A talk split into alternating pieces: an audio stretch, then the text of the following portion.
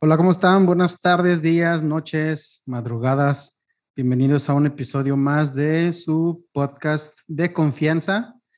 Para todos ustedes, joven, señor, señora, bonita, que nos escucha desde la comunidad de su hogar o de su trabajo o en el carro, donde quiera que estén.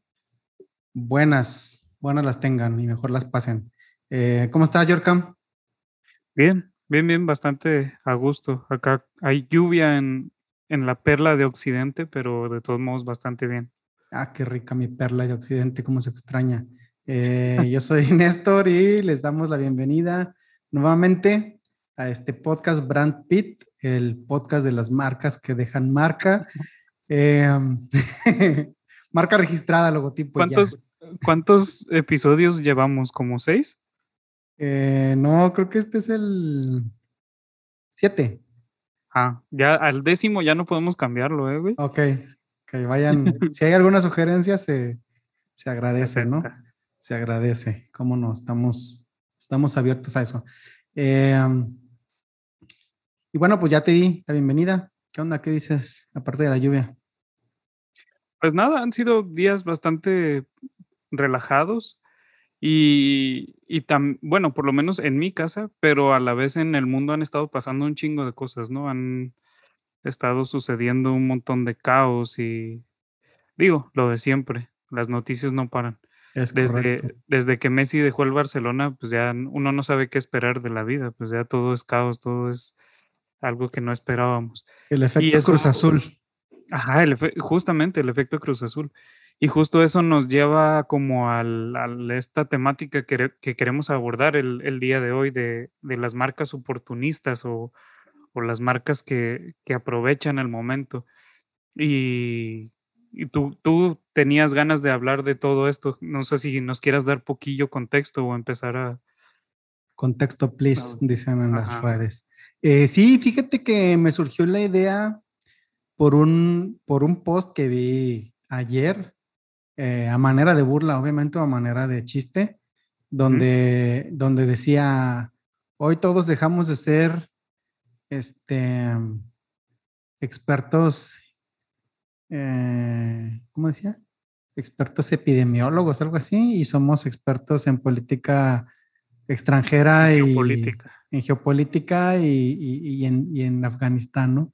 Eh, no es porque vayamos a entrar al tema de Afganistán, máximo respeto a Afganistán, pero, pero sí, es, es bastante cierto. Y eso estamos hablando pues con la gente, la gente de a pie, ¿no? El ciudadano, ciudadano común. Eh, y eso obviamente se, se superpone o se, se, adapta también a las marcas, a las corporaciones que, como decían, como decían en antaño, no dan paso sin guarache. Eh, todo aquello que pasa, todo aquello que genera polémica o interés, ya sea de buena o mala manera, están las marcas presentes, siempre. Yo la verdad dudo mucho, espero que no sea así, pero pues dicen, piensa mal y acertarás. Dudo mucho que cuando las marcas se suman a este tipo de cosas sociales, eh, lo hagan en realidad con un fin altruista, ¿no? Eh, porque al final todo les genera tráfico. O sea, al final Em, eh, pues les genera de cierta manera una, una ganancia, ¿no? Eh, al menos en presencia de marca. Entonces, por eso es por lo que siento que, que hay marcas oportunistas, que es el, el, tópico del cual vamos a, a, platicar el día de hoy. Y bueno, no es que me moleste o me desagrade, tampoco voy a decir que estoy 100% a favor, pero sí es un, un evento bastante particular del cual pues me gustaría que platicáramos. ¿Cómo ves? Sí, sí, pues justo eh, todo, todo este problema también ha dejado ver mucho eh, las marcas que tienen como el poder para poder, vaya, para poder posicionarse eh, respecto a algo tan delicado, ¿no? Porque en, en, este caso es algo muy, muy singular y muy que atañe a casi todo el mundo. pero no todas las marcas, por lo menos de las grandes, tienen como la posibilidad de, sacar y, decir que están apoyando que están atentos o bla, bla, bla. Y así pasa con todos los temas, ¿no? Ha pasado también con, con el apoyo a la comunidad LGBT, ha pasado con eh, el feminismo, incluso cuando, cuando pasó todo esto del Me Too y cuando después se trasladó a el montón de cambios que ya se necesitaban como en Latinoamérica y en general, ¿no? En el mundo pero, pero siempre nada más ciertas marcas han podido eh, eh, dar su opinión o, salir como con cierta bandera un poquito más con, con, agenda, vaya, pero muchas veces, como dices, puede ser que sea para, para sus números o puede ser porque posiblemente los líderes de estas marcas pues, están en un nivel de vida en donde no les afecta nada lo que, lo que vayan a, a pensar o a, hacer contra ellos, entonces pueden ponerle toda la banderita a, su marca, ¿no? Hmm. Y, del otro lado también hay estas marcas que prefieren no, no decir nada hasta que sea un tema seguro. Yo siento que eso, eso pasó muchísimos años con, con, por ejemplo, con el apoyo a la comunidad LGBT, porque yo recuerdo que antes no se daba esto de que todo mundo ponía su, su avatar en las redes con las banderas. No sé si, no sé si tú recuerdes de no, eso no, debe tener como unos dos o tres años. Cuando mucho. cuando mucho tres años, si no es que dos. Sí, porque ahorita ya es, ya es seguro y es menos transgresor estar apoyando a una comunidad eh, que históricamente no le ha ido chido, ¿no? Pero, pero justo es eso, hasta que ya tienen como la comodidad de poder decir ciertas cosas, es que, que las dicen.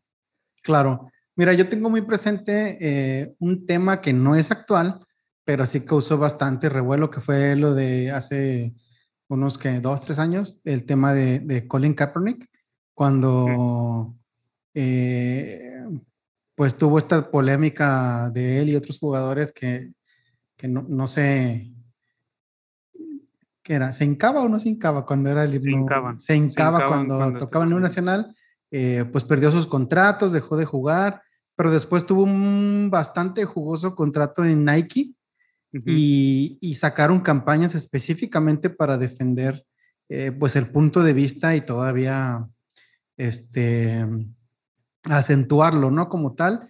Recuerdo en ese momento que mucha banda se tiró a, criticar y a quemar a Nike, inclusive había gente que, que quemaban literalmente sus, sus sneakers en contra de la marca. Eh, gente que curiosamente usa New Balance. el, el, este, el arquetipo, ¿no? Eh, los quemaban y criticaban y pues no, en contra, ¿no?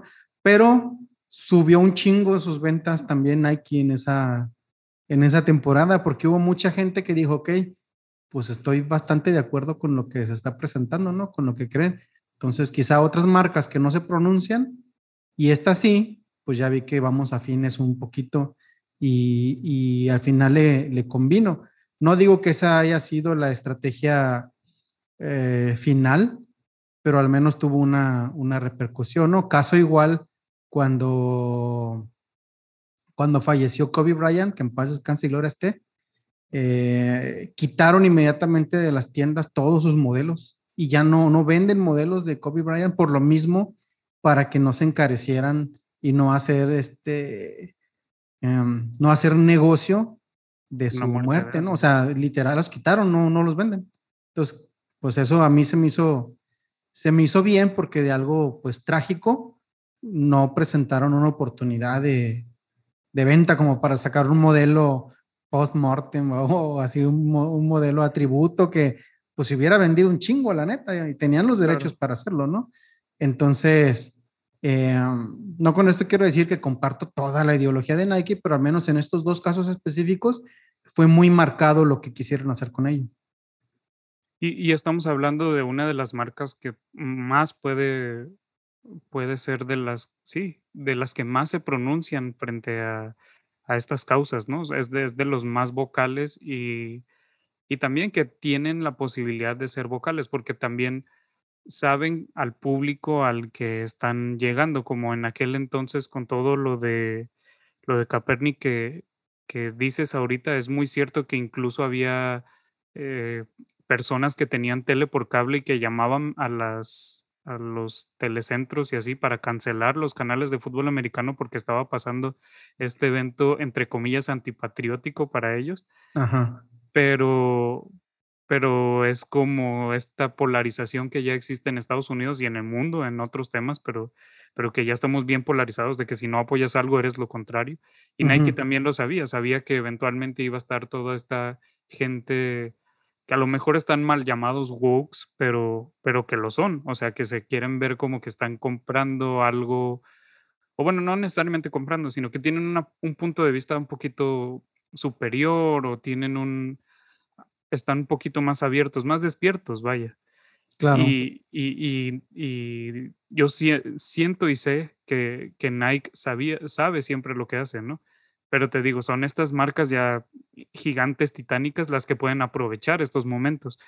Que, que podemos decir que este es como una especie de oportunismo menos, menos malo, por decir, porque al final también es, es, adaptarse al tiempo, pero también, pues, eh, pues de repente existe el, el, oportunismo bueno, ¿no? Yo me acuerdo, digo, cambiando un poquito de tema, pero me acuerdo cuando cuando pasó lo de las ciclovías de Puebla, que Bachoco eh, sacó esta campaña muy inteligente de pollos cayéndose como los poblanos, ¿no? Y algo de directo a, tu casa. No, la neta, estoy inventando, no me acuerdo bien de, los copies y de las frases que usaba, pero eran cosas como muy, muy chistosas y muy, muy bien hechas, vaya pero que se adaptaron al momento, a pesar de que yo estoy completamente en contra de que se utilicen los memes en, en las marcas. Para mí es como, no sé, como lo más anticreativo que existe,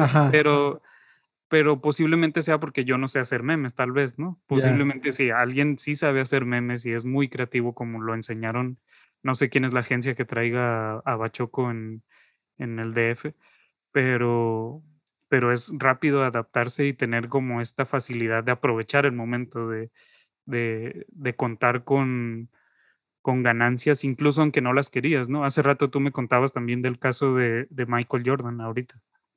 Ah, sí, sí, sí, sí. Eh, ayer estaba viendo la cifra de ahora, digo, volvemos al tema con lo de, con lo de Messi, eh, todo lo que se, se bueno, sí, creo que no habíamos hablado de Messi porque eso fue hace 15 días cuando grabamos y esto es reciente. Pero bueno, Paris Saint Germain compró a Messi y generaron mucho dinero con la venta de sus, camisetas.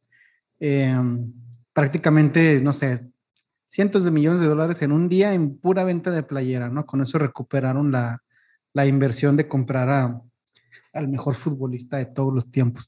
Y este... Y lo compraron, lo peor es que se fue gratis. Ándale. Total que, pues los, los uniformes del Paris Saint Germain son, son Nike, pero son una edición Jordan. Entonces, supuestamente, por cada compra de, de, una playera, él se lleva, Jordan se lleva 5% de regalías. Con lo que había, con lo que se vendió en ese día, el vato ganó así, no sé, voy a decir una cifra que no es exacta, pero no sé, 5 millones de dólares, ¿no? En un día porque alguien más vendió playeras con otro nombre. Y eso es lo de en un día, lo que estaba estimado en la temporada eran así 20 millones de dólares más por hacer nada, o sea, por, por, llamarse así, ¿no? Entonces, obviamente eso es, pues, aprovechar indirectamente la, la oportunidad. yo veo muchas cosas que como que caen medio en gracia, ¿no? Em, a mí me da mucho risa, por ejemplo, eh, hay una, una hay una, no sé de qué estado son, pero es una, una piñatería que luego sacan piñatas de cosas bien cagadas de, de la cultura mexicana, ¿no? Eh, deben de ser del Estado de México. Casi lo puedo firmar, no sé, pero. Quizá, quizás, si la neta no me acuerdo dónde son. Pero de, de, cualquier personaje que hace algo, así que Carla Panini o eso, luego sacan, sacan este, piñatas y las comparten mucho, se hacen como memes de ellos. Entonces son, son muy famosillos indirectamente, porque no creo que le metan un peso de pauta, pero la gente, pues todo el mundo lo comparte a manera de, de chiste, ¿no? Claro. Y eso pues también es, es, es este, un oportunismo blando, diría yo, porque pues este, ahí están nomás viendo a ver de qué hacer chiste y pegan. Pero también creo que, que hay, que hay este, este oportunismo negativo.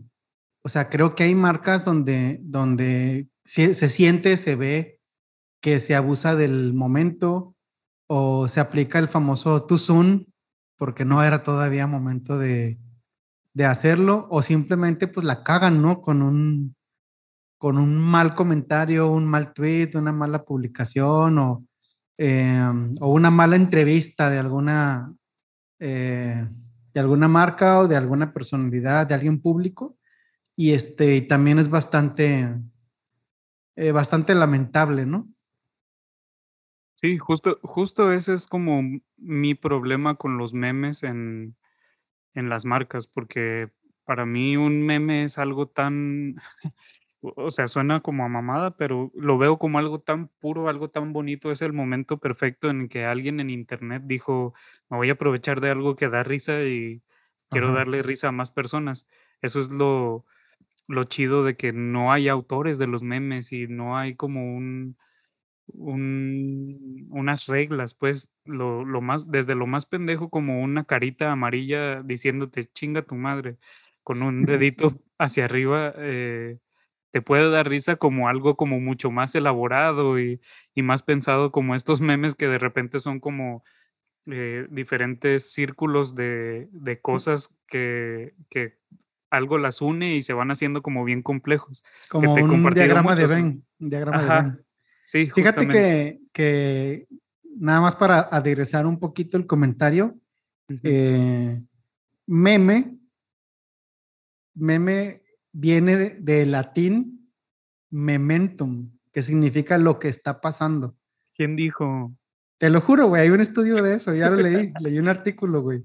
La neta no creo, porque en inglés es meme, y según yo viene de inglés. Pues también viene de la misma raíz. Ahorita nos agarramos a madrazos, déjame dar mi comentario. Significa lo que está pasando. Ok.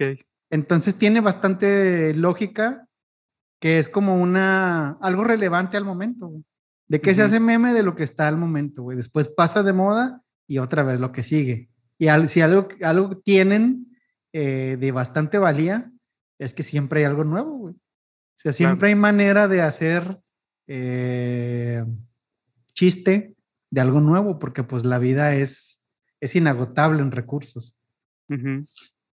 Sí, y justo, justo ese es como mi, mi issue, porque al final, cuando las marcas los usan, sí es como estamos queriendo forzada, forzosamente eh, vernos chistosos y, causar los jajas en, en nuestros clientes y, y, vernos como, como modernos, como que estamos al tiro y hay marcas que simplemente no se prestan para eso, ¿no? Pero de repente algún, alguna persona eh, que tiene que ver con cierta marca dijo, ah, pues yo vi que en esta otra marca hacían eso, yo vi que en, no sé, alguna marca que sí es graciosa.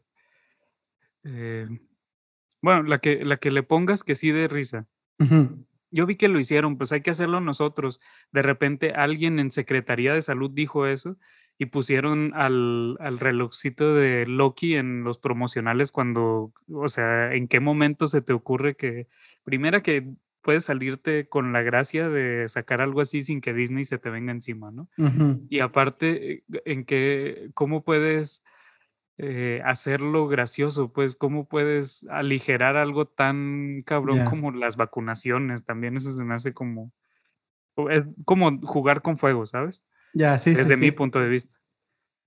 Fíjate que aquí en, aquí en Monterrey ahí está muy cagado que eh, la cuenta de, no me acuerdo si es de Nuevo León o de Monterrey, publican... de guardabosques o algo así. Ah, sí, de guardabosques, hacen muchos memes y están bien chidos. Neta, están bien perros. Sacan unos, vi uno que, que decía que venía un oso como en un carro y decía, cuando salgas a la naturaleza, cuida, hazlo, cuídate y hazlo por, tu por la familia. Y el, y el oso estaba acá como tipo Toreto, ¿no? En un carro. Estaba muy chido, güey, porque siento que que estaba bien aplicado. Sin embargo, hay una, una línea muy, muy delgada entre hacer una mamada irrisible a neta sí hacer algo que se vea chido, ¿no? Em, de hecho, yo siento que en cuestión de, de, de todos estos memes y cosas que se ponen de gracia, cuando los aplican a cosas en específico, profesiones o cosas así, pierden la gracia. Sí, me acuerdo mucho del de, de los lentes aquí significan esto y los lentes acá significan que mi barrio me respalda. Había, luego sacaban uno así que cuando traigo el estetoscopio significa que mi R1 me respalda. Güey, eso no da risa. o sea, la neta, esas madres no, no, no causan gracia a nadie. Ni aunque fuera de mi misma profesión. Es, es, un chiste demasiado local, ¿no? Sí, o sea, no, no, no, no da gracia, güey, no. La neta no da, no, no, no da risa. Pero, bueno, estamos hablando de estos chistines. Sin embargo, sí hay marcas que se pasan de lanza. O sea, si hay involuntaria o voluntariamente, pero sí, sí utilizan mal un, un momento o se pronuncian a favor de en mal momento. Cuando son lo contrario. Cuando son lo contrario, exactamente, porque eh, siempre hay un tweet. Eso es algo que, que, es muy sabido, ¿no? Siempre hay un tweet. Y tú puedes ver cómo, cómo caen marcas o personajes por decir algo cuando antes dijeron justo lo contrario. Sí, sí, justo, justo recuerdo eh, mucho este pedo de James Gunn cuando Disney lo corrió por aquellos tweets que sí están eh, culeros, pero eran algo muy viejo, ¿no? Que a lo mejor no tenían que ver ya con la persona que era James Gunn. Sin embargo, también tienen que ver con el humor de la persona que es actualmente, ¿no? Que es algo que, que, que siempre caracterizó a sus películas y, y, que cuando Disney lo jaló para Guardianes de la Galaxia era algo que buscaban. Necesitaban un, una persona fresca que, que pudiera escribir a estos misfits que nadie conocía eh, de una forma que el, público le gustaran, que les llamaran la atención, porque tenía que Marvel crecer hacia el espacio y no sabían con quién conectar. Entonces jalan a esta persona que saben que es alguien muy, muy vocal y muy como, ¿cómo decirlo? Como vivarachón, como... Muy transgresor. Ajá. Y obviamente iba a pasar algo que, que estuviese mal, ¿no? O sea, algo en su pasado tenía que estar mal, pero porque nadie es perfecto, o sea, todos tenemos nuestras cosas, pero pero de ahí, cuando ocurre lo de buscar cómo cancelarlo y bla, bla, bla, yo siento que Disney no dio bien el paso y nada más por presión social dijo, ¿saben qué? Pues vamos a dejarlo ir. Cuando Disney desde adentro tiene un montón de cosas bien de la chingada. Sí, sí, claro, porque digo, hay, aquí son dos, dos temas. Uno, yo creo que no se puede juzgar con las reglas morales actuales a cosas que uno hizo en el pasado, ¿no? Eh, obviamente una cosa son comentarios y otra cosa son delitos, ¿no? O sea, que, claro, ¿no? Eso, o sea, no, nada que ver. Eh, otra es que también cierto, siento que se tiene que hacer una diferencia entre la moral y los conceptos de una persona y de una empresa. Mm. Porque también una persona, pues, es mucho más fácil que cambies de ideología o que alguien te diga, eh, güey, la cagaste y digas, ah, sí es cierto.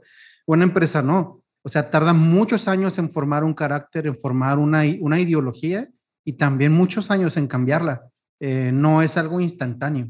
Eh, ese tipo de cambios puede hacer que simplemente en tu manera de, de, hablar, puede ser que te afecte como empresa, que te puedas ir inclusive a la, a la quiebra porque ya no se identifican contigo, ¿no? Por el lenguaje que ahora tienes. Esa es otra. Y la tercera es que eh, creo que ese, bueno, este es todo un tema. Eh, hay quienes creen que se, que se debe de separar el autor y la obra, ¿no? Mm. Eh, mm, yo creo, creo que, que, es muy, creo que es muy difícil esto. Creo que es todo un, todo un tema aparte. Sin embargo, eh, este es el tipo de cosas que definen em, estos casos. Por ejemplo, yo creo que sin problema yo podría, puedo ver porque me gusta una película de, de James Gunn, aunque quizá en el pasado dijo unos tweets ahí medio acá pasados de lanza, pero se me hace un poquito más difícil este, ver contenido creado o producido por Harvey Weinstein, ¿no? Que no, no es lo mismo.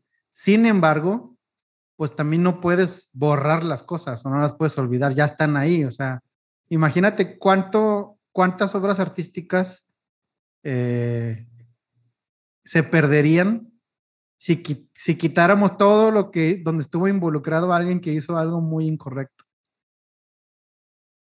O sea, ¿cuánto, cuánto en el mundo artístico? Ajá, ¿cuánto en el mundo artístico o en la vida, en la vida real, en la vida aquí normal?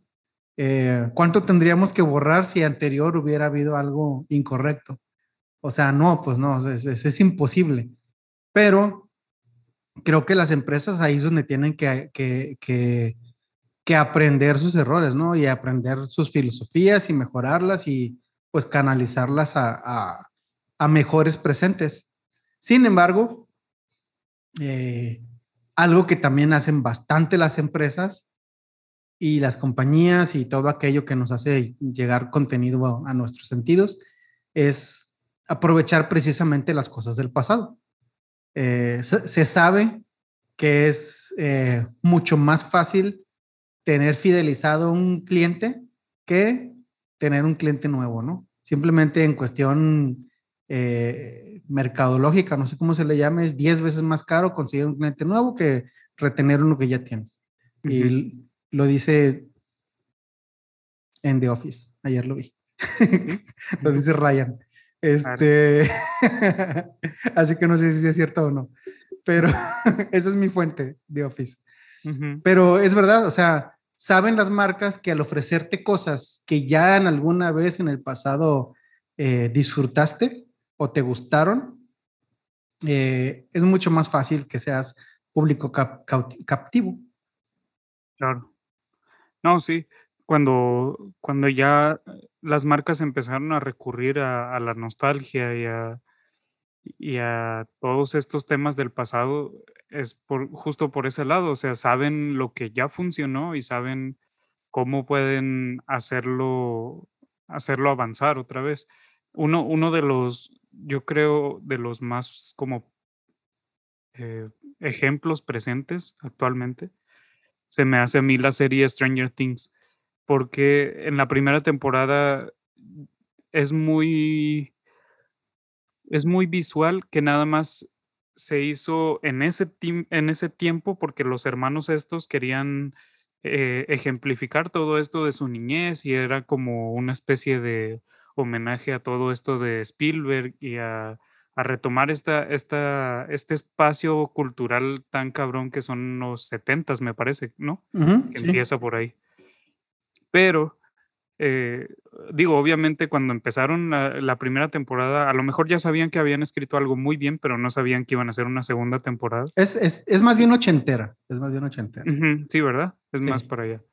Y, y, ya cuando empiezan las demás temporadas se nota mucho más que están explotando este pedo de, de la nostalgia, incluso con la mercadotecnia oficial de Stranger Things, pues obviamente son diseños mucho más orientados a, a la moda de aquel tiempo y, y de repente ves que los morritos estos que antes simplemente eran unos ñoños, ahora están siendo unos ñoños en un mall de los ochentas y consumiendo también cosas eh, que ni siquiera existen para poderlas vender después, como los waffles estos de, que se come la Eleven, ¿no?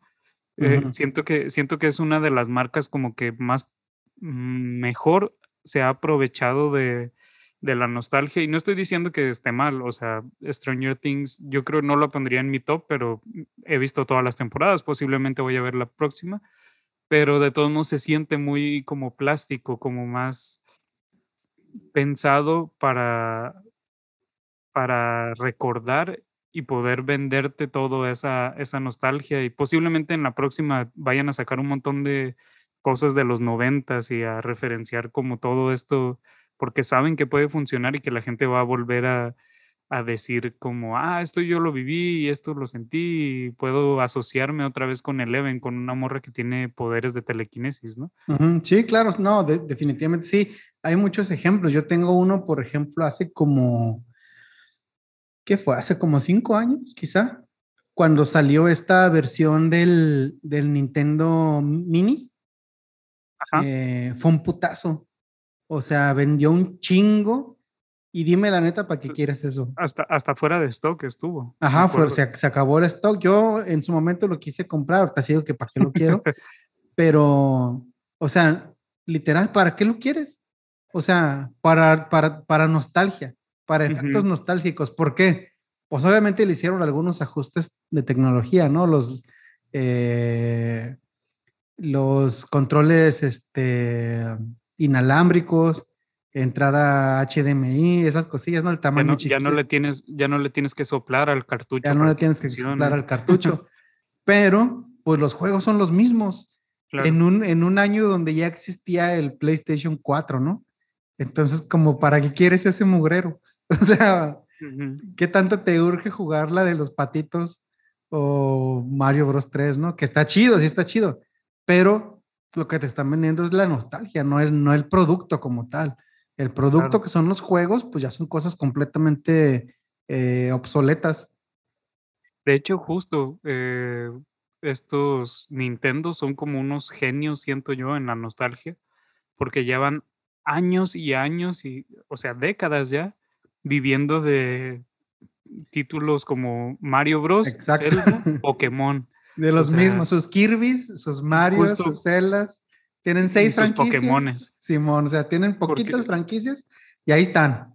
Sí, justo, justo hoy estaba viendo un evento de, del próximo Pokémon que van a sacar eh, a principios del próximo año y la banda otra vez se emocionó. Y, y, sí, o sea, se ve, este por lo menos se ve diferente, porque todos los demás Pokémon tienen el mismo sistema eh, mecánico y el mismo, o sea, no te venden nada nuevo, son genuinamente lo mismo, nada más con Pokémon nuevos, a lo mejor el Pokémon estufa o el Pokémon lavadora, ¿no? Pero los hay, no me acuerdo cómo se llaman, pero sí los hay. No. Eh, pero, pero al final todavía venden y todavía viven de eso, aun cuando entregan cosas de mediana calidad. Ahorita hablando de, de ese pedo de, del Nintendo Retro que sacaron, entre comillas, eh, también es notorio que su, su consola, la Switch, ya tiene como unos siete años, yo creo, poquillo más o poquillo menos. Pero ya tiene un montón de tiempo y es una consola vieja y muy lenta y con muy pocas capacidades. Y de todos modos siguen haciendo juegos nuevos para el mismo sistema porque la gente lo sigue comprando. O sea, la, nostalgia que venden se puede adaptar a estas nuevas, entre comillas, tecnologías y no tienen que esforzarse en hacer algo todavía mejor. Sí, de hecho creo que el Switch está ahorita, creo que es la segunda, la segunda consola más vendida de la historia, después del PlayStation 2. Sí, hace, hace eh, unas semanas, me acuerdo, deja, eh, como paréntesis te interrumpo, de, hace unas semanas incluso eh, la Switch hizo este pedo que no había pasado desde los 80s o principios de los 90s, no me acuerdo, de que en una semana los juegos exclusivos para consola, los primeros creo que 30 juegos, eran todos de Nintendo. ¿Por qué? Pues porque todo, o sea, ahorita eh, la Switch tiene la facilidad de decir que todos sus juegos, o la mayoría, son exclusivos nada más de, la, de su plataforma. Entonces, los, los primeros 30, según yo, o 25, a lo mejor estoy mintiendo, no sé bien bien la, la, la noticia, me acuerdo que la, la, leí, pero no, no entré como tal. Y, y es un fenómeno que no se daba desde los 80, si estás hablando que, 80 o 90, no me acuerdo, pero estás hablando de una, en aquel entonces se consumía muy diferente los videojuegos. O sea, en aquel entonces Nintendo era el gigante, no había otro. Sí, no había más. Entonces está muy cagado que ahorita con una cosa con tecnología tan culera, de todos modos siga haciendo esos récords de ventas. Pero, eh, pues mira, no, no nada más, no nada más apelando a la nostalgia fue que, que, que están logrando eso, sino que pues cierta, de cierta manera como que reabrieron un, un, camino, ¿no? Porque pues ellos después sacaron su propia edición de del Super Nintendo, del SNES, que pues está chido. Eh, pero igual, Atari sacó una, una edición, Sega sacó una edición, PlayStation. Nadie las peló. Ajá, en PlayStation sacó una edición que sí, no tuvieron el mismo éxito, pero igual se animaron a, hacerlo viendo el, el, éxito que había tenido Nintendo con este, eh, con esta consola, ¿no? Y todavía no crees que es tan fácil conseguirla. O sea, no, no es que estén el, Nintendo, sí, el Nintendo Mini, ah, no es tan fácil conseguirlo y si lo consigues está, está mucho más caro que lo que salió eh, originalmente. Oficial, ajá. Ajá, lo que salió. Sí, porque me acuerdo que oficial ni siquiera, ni siquiera estaba tan caro, pero, pero pues a la gente le gusta gastar en esas cosas, ¿no? Y ahorita ya lo puedes revender posiblemente carísimo en, no sé, en eBay o en Mercado Libre más, más latino. Eh, lo puedes revender carísimo y sin pedos le sacas provecho. ¿Por qué? Porque la nostalgia o sea, lo, lo que ya conoce la gente le, le, gusta. Me acuerdo que en algún entonces llegué a ver un dato de por qué la gente veía tanto Friends o, o The Office como nosotros, ¿no? Y se supone que esto pasa porque las nuevas generaciones obviamente somos cada vez más ansiosos y más, tenemos más problemas mentales, eh, culpa de las otras generaciones, supongo. Y, y nos sirve ver algo de lo que ya conocemos el final o ya sabemos cómo va a avanzar. Entonces es como nuestro placebo, estamos nada más viendo algo por pasar tiempo porque ya sabemos cómo va a estar y ya sabemos que Pam siempre sí va a terminar con Jim, o sea, sí va a estar ahí. Y en vez de estar como haciendo más estrés en nuestra cabeza por algo que no sabemos cómo va a desarrollarse. Suena chiste, pero es anécdota porque esta semana por tercera vez seguida comenzamos a ver The Office otra vez aquí en la casa. y es que está bien, o sea, es, algo, te digo, es algo que tu cabeza siente bien porque le hace bien no estar estresada. Sí, es, es, es, cierto. Fíjate que, digo, desvariando un poquito del, del tema, pero eh, ahora que, que, que, me estoy haciendo muy aficionado de HBO Max, porque me gustó mucho esa, esa, esta nueva plataforma, De, de, de, contenido. Eh, la plataforma como tal... En España es nada más HBO. Fíjate. la plataforma como tal está culerona, ¿eh? Todavía trae muchos errores, ya, ya habíamos platicado de eso. Eh, hice un coraje el otro día porque descargué unos episodios para verlos en el avión. Ajá. Y se descargan en español. no te da la opción, no te da la opción de, de idioma. ¿Y qué ibas viendo en español? Eh, eh, la de Mayor of Easttown. Ah, Simón. Está chida, está perra, pero pues vi los últimos dos episodios en español y me dio coraje. Total, este, hay contenido muy chido, hay contenido muy, muy, muy, muy chido, pero muchas de las cosas que me gustaron es que trae cosas antiguas. O sea, trae series viejas, trae películas clásicas muy chidas que no había en ninguna otra plataforma, pero me refiero a viejas, viejas, tipo eh, las de Hitchcock, eh, Casablanca, lo que el viento se llevó, todo eso. Y se me pues, hace... Todo lo que, en lo que tiene derechos Warner. Simón, y la, la, neta se me hace muy chido que haya una plataforma ahora con este, este contenido. Y la verdad sí he consumido yo mucho más cosas que ya había visto antes, varias veces, que cosas, que cosas nuevas. A pesar de que estamos hablando de una de las cadenas como más creativas y más que tienen más cosas frescas para contar, ¿no? O sea, las, las veces que te has atrevido a agarrar cosas nuevas como la de Barry que me contabas hace poco y que me hiciste empezar a verla, o sea, es una cosa bien original y bien chida y muy bien escrita, pero antes te pones a, a consumir otras cosas por lo mismo, porque también tiene que haber como este balance, siento yo actualmente, de estar viendo cosas viejitas y cosas nuevas. Yo ahorita estoy viendo las viejas de X-Men y las viejas de Piratas del Caribe y estas cosas en Disney Plus, a la vez que estoy viendo como series y cosas en, Netflix por lo mismo, porque siento que eso le hace bien como a mi cabeza. Como, no, pues hay, que nivelar. Ajá, cuando me quiero apagar, veo algo que ya sé cómo va y nada más como por reverlo, ¿no? Sí, sí, sí. Este eh, y mira, tocante al tema de HBO, podemos pasar a, este, a este último punto que teníamos en la lista, que es las empresas que no nada más aprovechan las oportunidades, sino que crean las oportunidades, crean esos momentos o esos, eh, toman estas decisiones que cambian la historia, que cambian el momento, que cambian eh, la narrativa de lo que la gente está haciendo. Y una de esas es, em, digo, en el, en el área del entretenimiento, yo diría HBO, con el último gran suceso que fue Game of Thrones, por ejemplo, sin contar el final. Eh, Game of Thrones se convirtió en un, en un hito televisivo. Yo diría que Game of Thrones es el Star Wars de la televisión. Yo, yo diría que Game of Thrones es el Star Wars de la televisión porque terminan igual de culeros, pero eh, literal, tú puedes, pues con poquita tiempo que le dediques, puedes preguntar cuánta gente los domingos se juntaba a ver los episodios. No, y, al otro día era el tema de conversación. Era el, tema. Estuvieras, estabas en Facebook, ahí en Twitter, igual, en la oficina, igual. Exactamente. O sea, en, todos lados tenías que estar enterado de lo que había pasado, si no te iba mal. Sí, o sea, crearon, crearon un, un producto que la gente estaba tan al pendiente que era el tema de charla. A mí, en lo personal, no me había pasado eso desde la secundaria cuando vi por primera vez Dragon Ball Z.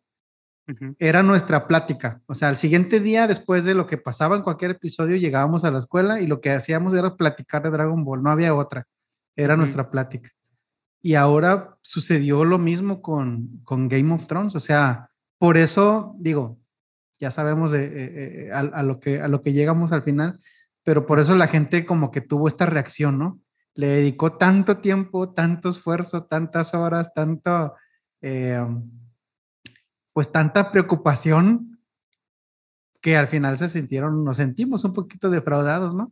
Pero, pues en realidad crearon este, este, este producto, crearon esta, este, este momento que entra completamente a cambiar y revolucionar cómo, cómo la gente vio la televisión cómo la gente consumió un producto, se volvió parte del estilo de vida. Eh, la gente iba a bares a ver Game of Thrones. La gente veía en YouTube reacciones de la gente en bares viendo, viendo Game of Thrones. Y era, era algo que definitivamente, eh, pues no podía pasar desapercibido, ¿no? O sea, yo diría que sí, sí, sí hay un, antes y un después en la televisión a partir de Game of Thrones. Y así como esto, hay muchas empresas en su área o en su género que han marcado este tipo de, de mm, ¿cómo decirle? Pues de, de, picos, ¿no? En la, en la historia. Sí, sí, sí, estas, estas marcas que de repente en lugar de estar buscando las oportunidades, ellos mismos las crean, ¿no? y deciden después, supongo yo, de estudios de mercado y de esas cosas, o simplemente no, porque se aventaron a la brava y alguien fue creativo y lo hizo, eh, deciden como renovar la, la, forma en que se consume algo, ¿no? Me acuerdo mucho, a mí me tocó crecer con, con toda la onda de los tazos. Uh, chulada. Y, y fue algo que, que revolucionó el mundo de cómo se consumían las chucherías, o sea, de repente las sabritas se hicieron, o sea, tienen este lugar tan poderoso en, en México y en Latinoamérica, nada más por un juguete, un, un, pedazo de plástico recortado, circular, que tiene la cara de tu personaje favorito con un, una pintura que se borra a las, no sé, 20 veces que juegas, ¿no? Pero que lo tiene y te gusta. Y, y me acuerdo que incluso en mi primaria habían morros yo no, porque yo sí era muy fan de las sabritas y sí me las comía, pero habían morros que nada más compraban las papas y te regalaban las, las sabritas, nada más querían los tazos. yo era de hecho el morro, yo era el morro que decía, ah, pues dámelas a mí.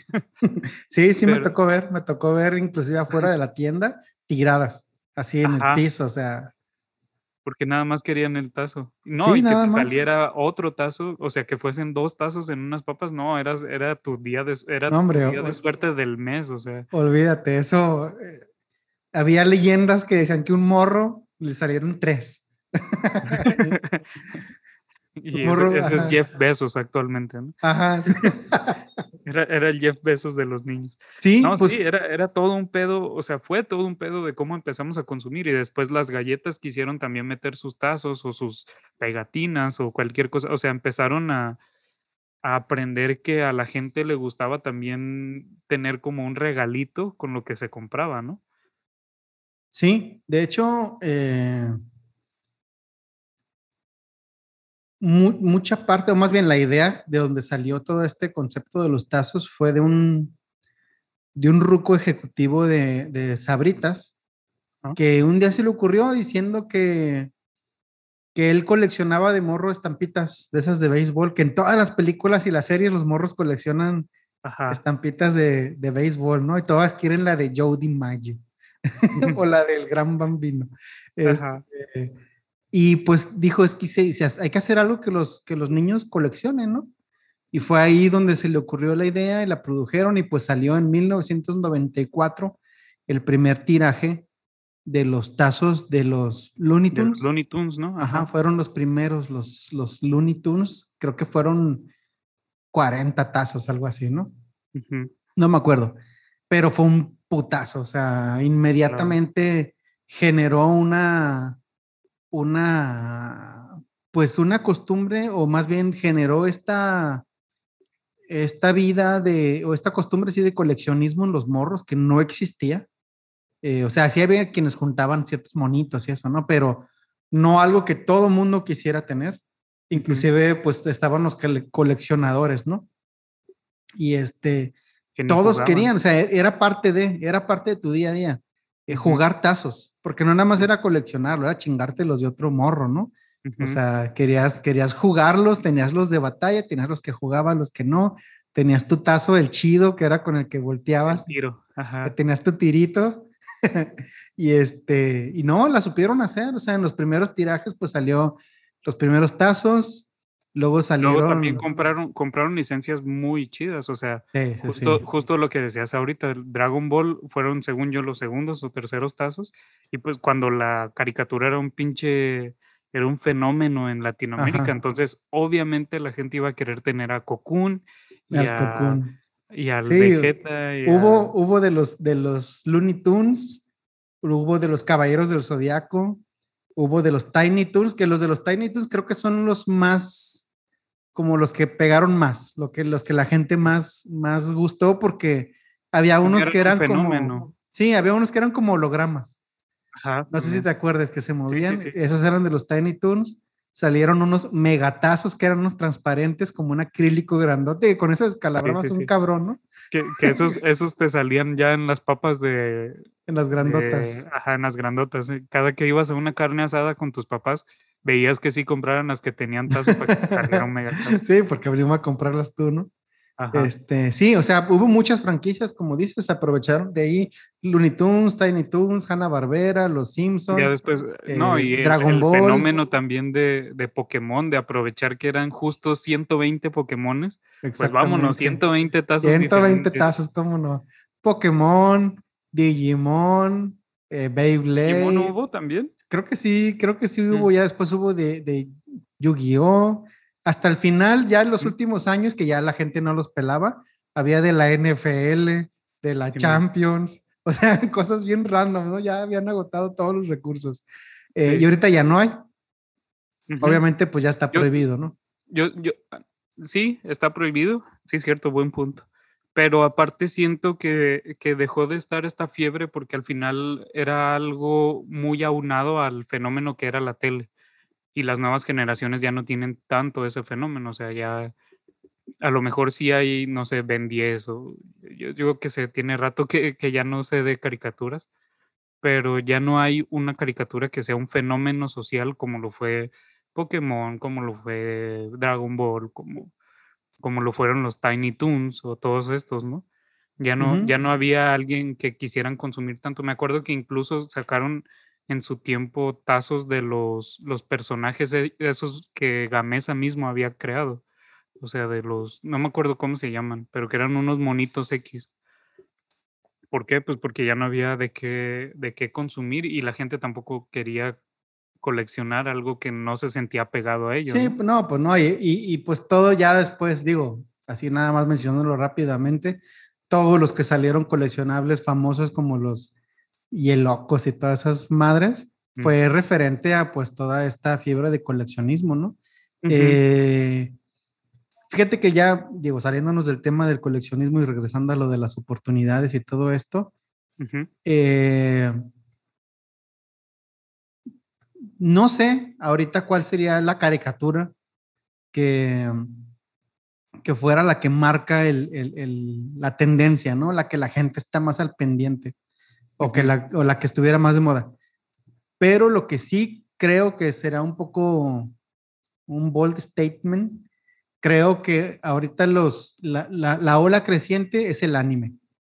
O sea, mm. está muy, muy de moda y está muy fuerte el anime y ciertos animes. Tomando en cuenta que la, una de las películas más taquilleras del año es una película de anime, eh, que fue la película de, de Demon Slayer. Simón. O sea, ¿cuánta gente tuvo que haber ido al cine a ver un anime, una película de anime, que además es la continuación de la serie? Eh, no es así como que aislado, ¿no? Y si te fijas ahora en las Olimpiadas, hubo muchos atletas haciendo referencias públicas a animes, eh, desde en su vestimenta o sus poses o la música que utilizaban. Eh, y más referente de todo eso, esta gimnasta mexicana Alexa Moreno, ella presentó su rutina con, con, con, el soundtrack del opening de, de Demon Slayer. Y a donde tengo entendido, eh, pues ella dijo que era lo que más le gustaba en la vida, ¿no? O sea, demasiado. Y la contactaron para incluirla en, la, en el anime, al menos en un cameo. Mm, o sea, imagínate ese, ese, pedo, tomando en cuenta que ella ya tiene un clipcito de anime que le hizo Toyota, porque la patrocina Toyota.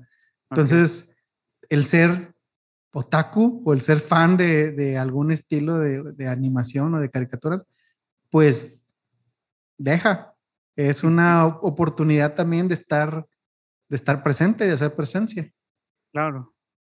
No, y aparte, yo siento también esto obedece un chingo a que ya se abrió muchísimo el abanico de posibilidades. O sea, ya como todo lo consumimos en Internet normalmente, eh, por, por, lo menos mi generación y las próximas generaciones, eh, ya estás mucho más abierto a, de repente si quieres ver algo en Crunchyroll, que ya pronto descanse en paz, pero todavía existe, eh, pues puedes hacerlo, ¿no? Fácil desde tu compu, al, mismo tiempo que a lo mejor después puedes ver algo en Netflix y a lo mejor después puedes ver, o sea, la, apertura a, todas estas cosas lo hace más fácil de consumir porque por lo menos en, en mis tiempos eh, el anime que se consumía era el popular, ¿no? El, no sé, el Dragon Ball, el... Eh, ¿Cómo se llama este del vato que, tiene, que tenía como unas orejas, que tenía pelo gris y... Inuyasha. Como, ajá, Inuyasha, que a mí se me hacía bien chido el arte y todo eso, pero pues era algo que nada más ciertos, los muy famosos eran los que te llegaban, ¿no? Y ahorita ya puedes consumir cualquier cosa y, y hacerte fan porque es mucho más la apertura de... Sí, claro. De hecho, yo me acuerdo yo de morro, mis caricaturas favoritas, haciendo ya como recuento, eran animes, pero yo no sabía que eran animes. Nadie sabía que eran animes. Eran caricaturas. caricaturas chinas, y acá. Eran, sí, monos chinos. O sea, yo veía Dragon Ball, veía este eh, Massinger Z, veía Los Caballeros del Zodíaco, eh, Astro Boy, entre otras caricaturas que pues no las veíamos como, ay, estos son animes, simplemente eran otros monos. Los, los violentos siempre eran los chinos. Ajá. Pero, si, tenían como una especie de religión que no fuese católica, posiblemente eran chinos. Sin contar en cuenta en los supercampeones, el, en el doblaje latino dicen a Oliver Atom lo atropellan y se salva por el balón. Y en el doblaje dicen, lo salvó la Virgen de Guadalupe. ¿Neta? Sí. En, la, la sabía. en el primer doblaje eso decía, ya después se lo cambió, se lo cambia. Digo, máximo respeto a la Virgen de Guadalupe. Pero sí, eso, eso decía el, el, doblaje, que quieras o no, pues es también una especie de oportunismo, ¿no? Tomando en cuenta que eso lo, eso lo, lo, publicaron aquí en Latinoamérica, donde pues obviamente este, era el sitio ideal para hacer este, un, un doblaje o una línea así. Sí, sí, claro. Pues es, es, es, parte de cómo las marcas van creciendo y van como adaptándose y algunas crean estas oportunidades y deciden por dónde nos vamos a ir ahora como, como consumidores y hay quienes más bien se adaptan y de repente eh, pueden agarrar algo que ya funcionó y, usarlo, ¿no? También me acuerdo mucho de, ahorita que hablamos de anime y todo esto, de cómo Ang en su, en su principio, o sea, sí, la leyenda de Ang, lo del avatar, eh, en su principio era medio criticado porque era como una especie de anime visualmente, pero no era de allá. es una caricatura gringa, ¿no? Pero, pero con el paso del tiempo se vio como muy aplaudida porque respetaba mucho de la filosofía asiática y tiene como todas estas cosas muy chidas, ¿no? Y al final es una, una serie muy chida.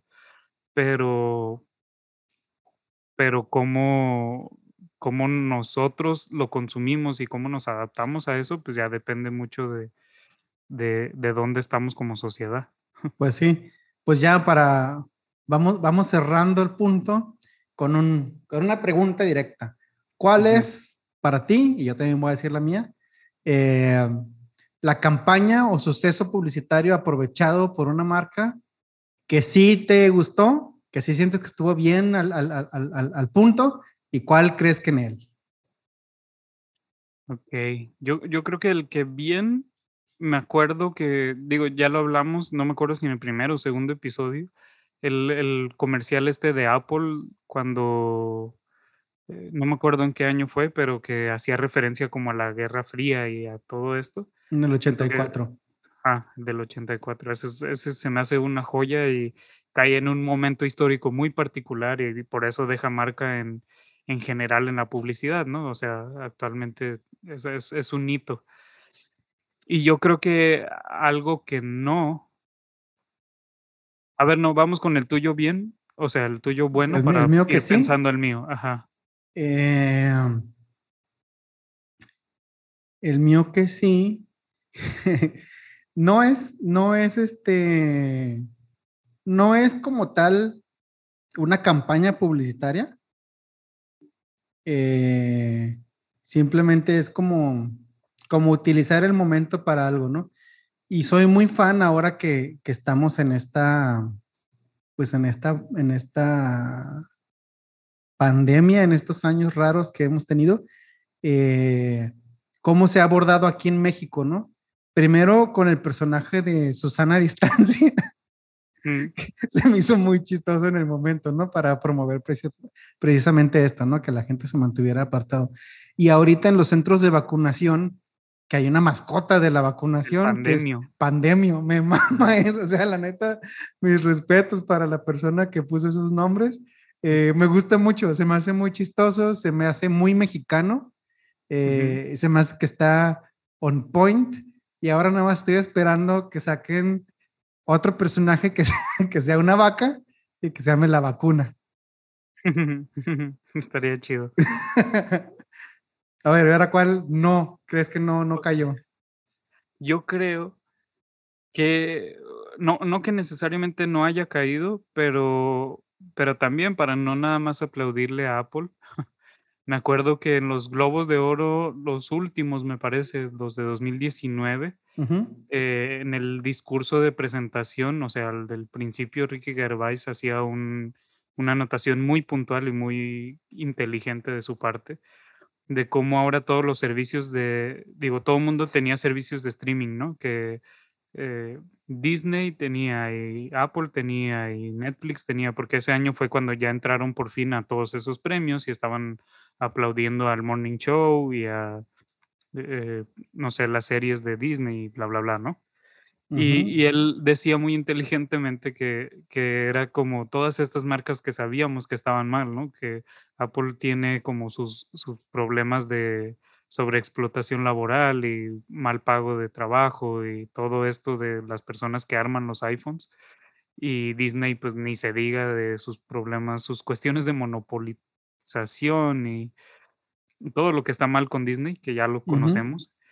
Y él decía, ¿sabes qué? Si te vas a subir acá, no, no aproveches, o sea, si te ganas un premio, no aproveches para dar tu discurso político porque estás trabajando para alguien que no, que no tiene un trasfondo bien. O sea, tú nada más agradece a tu Dios, agradece a tu agente y bájate ya del escenario. O sea, no, no, puedes estar aplaudiendo esas cosas. Yo creo que ese, ese se me hizo muy chido. O sea, fue como un, decirle a la gente que no aprovecharan del momento más bien. Que al final hubo quienes lo subieron, pues estaba Tim Cook, o sea, estaba el CEO de, de Apple ahí en, en el evento, o sea. Sí, sí, sí, sí, me, sí me acuerdo de eso, sí me acuerdo de eso, estuvo bastante, bastante chido. Y creo que... Ay, güey, es que me la cambié, me la moviste. Pero creo que creo que algo que, que, algo que he visto que siento que no haya no haya caído al momento o que no estuviera bien aplicado. Este eh, no es uno específico, es, es, es, es, una colección de varios. Son todo lo, toda la, ¿cómo puedo decirle? Todos los tweets o todo lo que dice eh, Ricardo Salinas Pliego. Ese güey siento que está a un, a un accidente de laboratorio de convertirse en supervillano. Eh, porque como que le mama estar en contra de la gente y caer mal. O sea, cae mal, se toma el tiempo para contestar este, tweets personalmente, estoy seguro, para estar nada más ahí peleando. Y la neta es, como es como lo contrario de aprovechar las redes, ¿no? Es más bien abusar de abusar a lo menso de esta facilidad de Twitter. Sí, exactamente. Y la neta es que eh, sí ha tenido una, una serie de, de, de, de, comentarios bastante desafortunados, pues por, primero porque estaba en contra del, del, home office, me acuerdo, el año pasado, ¿no? Y luego este, del COVID en general, ¿no? Y es, una, es un personaje que tiene una voz, pues bastante, con bastante alcance, ¿no? Como para, pues como para que esté diciendo estas cosas el ruco. Y siempre yo cuando, no lo sigo en Twitter, pero cuando me sale un tweet de él es porque está peleando con alguien, ¿no? Siempre está, este, siempre está en polémica. Y obviamente ha, ha, comentado de cosas muy específicas, de cosas que, al, que le duelen a ciertas personas. Y este, y él pues lo que hace es pelear, aprovecharlo para, ah, para, para decir su opinión personal, que tiene el derecho, pero generalmente son cosas desafortunadas. Sí.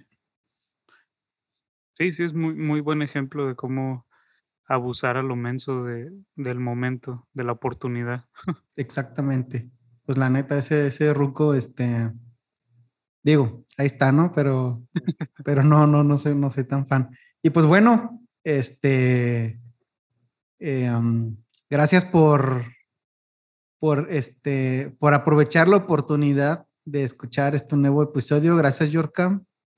Eh, esperemos que, que, se le hayan pasado chido, esperemos que lo compartan con sus amigos y si no les gustó, compártanlo con sus enemigos, háganles pasar un mal rato escuchando, escuchándonos. Claro que sí. sí, muchas gracias por seguirnos y ya saben que en, en redes estamos como un Cani Brand Studio y ahí nos pueden escribir de repente si quieren, ah, ahora, ¿por qué no hablan de esto? ¿Por qué no aquello? No sé. Exactamente. Y también tenemos el foro abierto si alguien un día cree que tiene eh, que tiene palabra o que tiene algún punto que les gustaría exponer en alguno de nuestros episodios, ¿cómo no? Si nos gustaría hacer alguna colaboración, platicar con alguien y pues sirve que no nada más estamos nosotros dos solitos. Mientras, pues, pues gracias. Tampoco, creo que esté tan difícil decir algo más interesante que nosotros dos, ¿verdad? Ah, no, definitivamente no. Pues que estén chido, buena semana o 15 días de aquí que nos volvamos a escuchar. Y pues Saludos. Bye.